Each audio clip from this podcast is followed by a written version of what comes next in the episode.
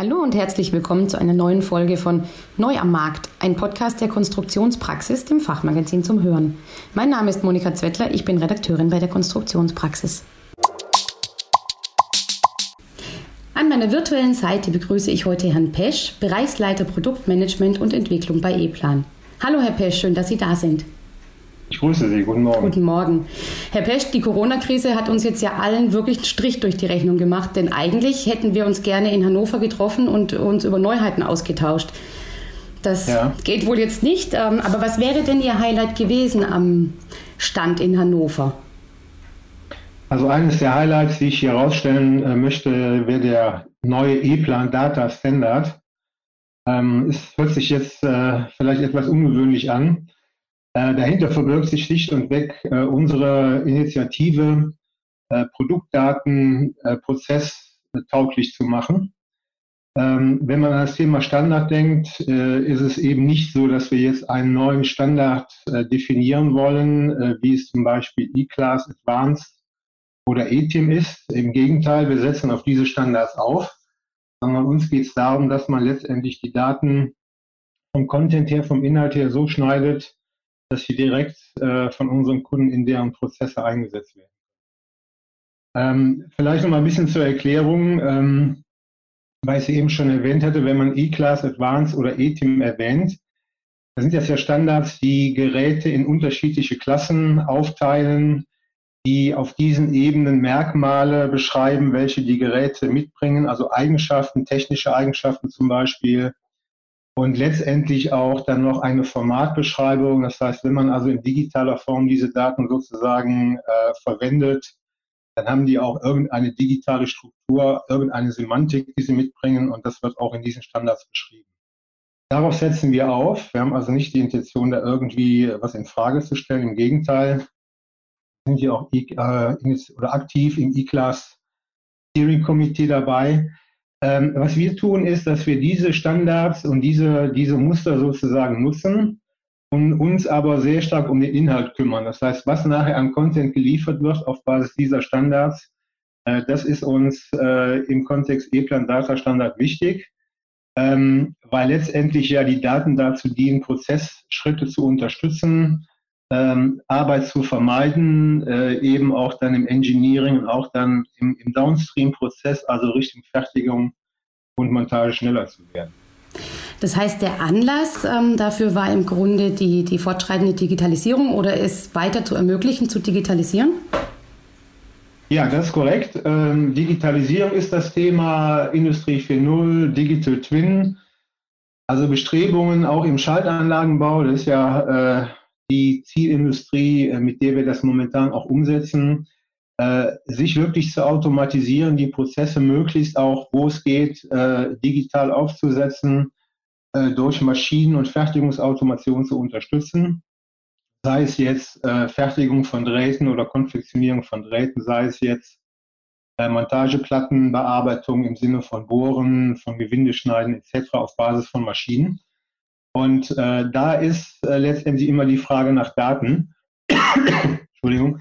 Ähm, und diese Daten müssen halt auch bestimmte Bedingungen erfüllen. Ja? Also äh, so, so, ein Standarddatensatz, der hat immer Breite, Höhe, Tiefe und Bestellnummer eines Produktes. Äh, der hat aber in der Regel nie weiterführende Informationen. Ähm, wo liegen die Anschlusspunkte? Wie sieht das Bohrbild aus, um es zu befestigen? Äh, und so weiter und so fort. Und das sind aber genau die Dinge, auf die nachher drauf ankommt, weil die letztendlich dann auch äh, das Salz in der Suppe sind, wenn es um Fertigungsautomatisierung geht, wenn es darum geht, Maschinen mit Daten automatisch aus dem digitalen Zwilling heraus zu füttern.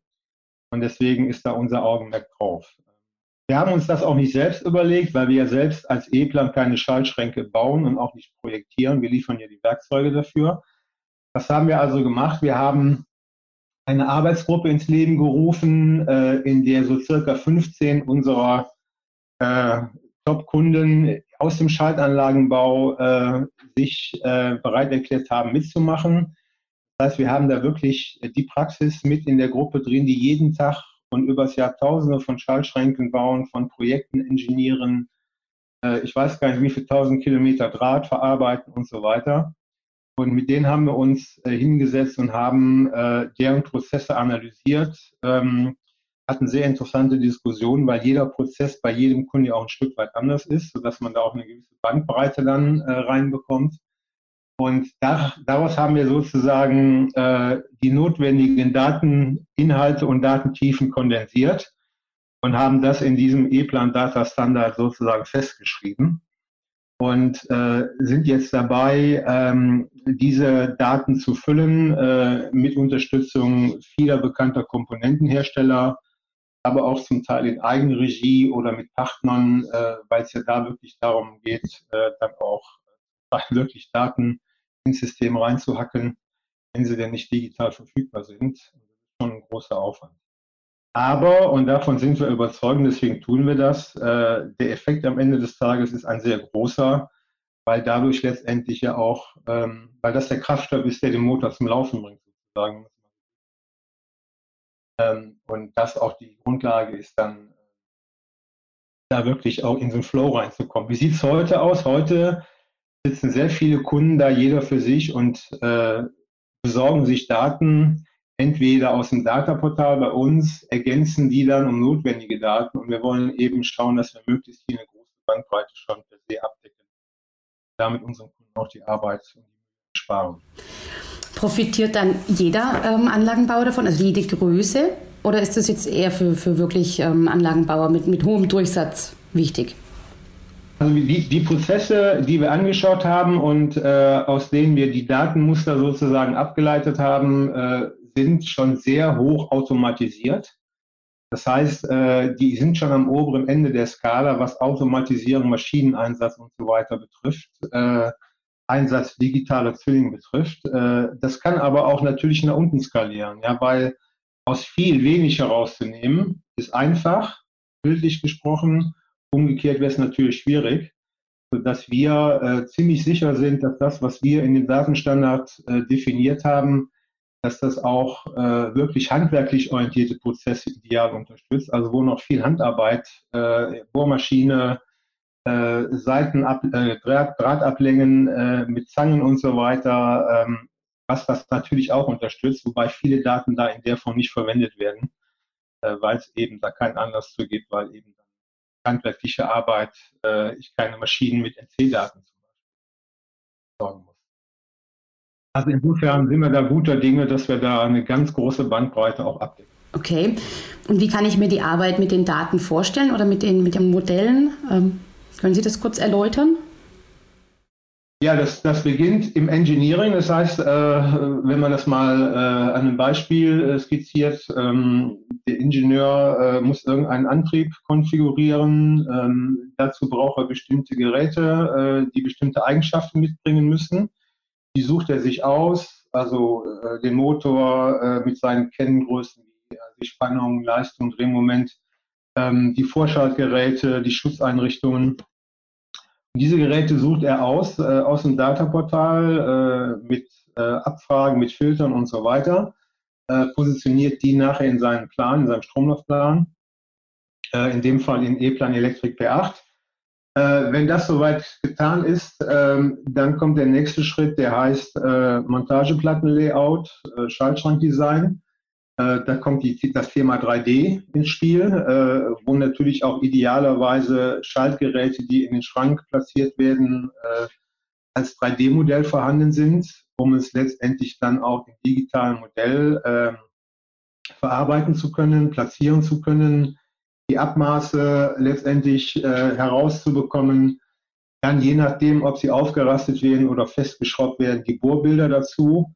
Und wenn der Schrank dann als digitaler Zwilling erstellt ist, geht es darum, dass man aus diesen, aus diesen Zwillingen dann die notwendigen NC-Daten ableitet.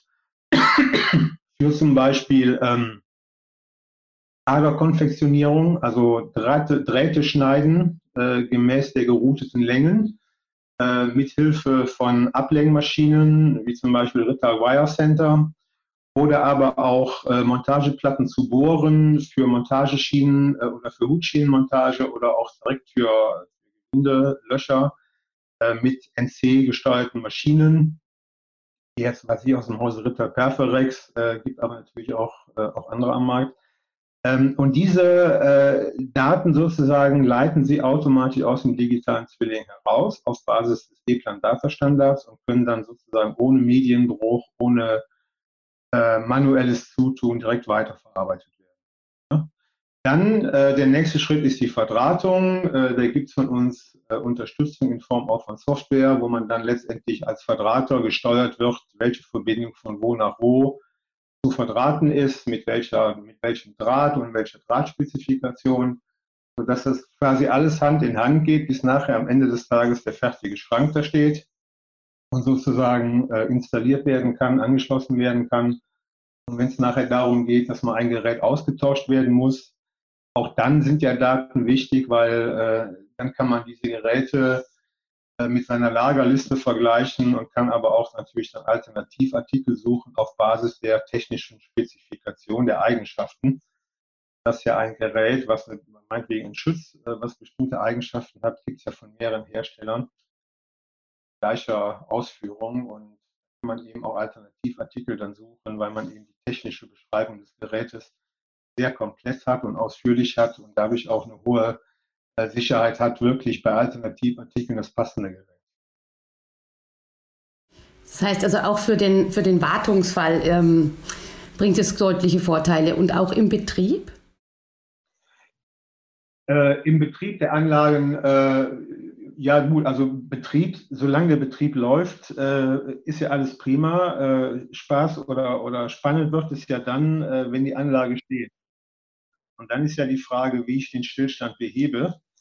Ähm, da gibt es ja verschiedene Strategien. Eine ist natürlich zunächst mal zu messen. Also wenn jetzt ein, ein Gerät keine Spannung hat, ähm, meinetwegen Motor dreht sich nicht oder so, äh, dann geht es ja darum, warum er sich nicht dreht. Und äh, dann wird natürlich verfolgt, äh, liegt Spannung an, liegt keine Spannung an, wenn, wenn nicht, warum nicht und so weiter. Und da wird man eher in dem Fall dann wahrscheinlich den Plan oder den Klemmenplan oder die Verdrahtungsliste hernehmen, um zurückzuverfolgen, wo denn die Spannungsversorgung ist und welche Geräte dazwischen sind. Ähm, vielleicht ist ja auch noch eine SPS, die irgendwelche Schütze ansteuert. Ähm, das ist der eine Punkt, wo es dann um die logische Verfolgung geht. Und wenn man dann den Fehler eingegrenzt hat und kommt darauf, dass also ein Schaltgerät nicht funktioniert, weil es, äh, keine Ahnung, äh, festgebrannt ist oder mechanisch äh, defekt ist, dann geht es eben darum, das Gerät zu ersetzen. Und dann hat man eben die Möglichkeit, über Alternativartikel zu suchen oder auch wenn ich das Gerät im Schaltschrank zum Beispiel ersetzen muss, dann eben das 3D-Modell, den digitalen Zwilling heranzuziehen und zu schauen, wo sitzt das Gerät denn. Ähm, äh, wie ist es verdrahtet? Äh, weil wenn Sie eine große Anlage haben mit vielen Schaltschränken, ähm, dann müssen Sie natürlich auch eine Orientierung haben, wo Sie dann hingreifen müssen und äh, in welchen Schrank Sie gehen müssen. Und auch die Schränke können ja sehr komplex sein, sehr vollge äh, vollgestopft mit, mit Geräten, teilweise noch mit Schwenkrahmen, also mit zwei Montageebenen. Und dann ist es immer hilfreich, wenn man dann die digitalen Zwillinge hat und genau, genau Orientierung bekommt, wo man denn hingreifen muss. Ja, so. Da ist das Paket, was wir anbieten, äh, sowohl von der logischen Verfolgung her als auch nachher von der äh, Verortung, wo Geräte sind, sind da sehr hilfreich und alles auf Basis digitaler Daten werden. Okay, ja, das finde ich jetzt durchaus schade, dass ich mir das nicht live in Hannover anschauen kann. Ja, ähm, das kann ich verstehen. aber wir hoffen ja auf eine SPS ähm, oder notfalls Hannover 2021.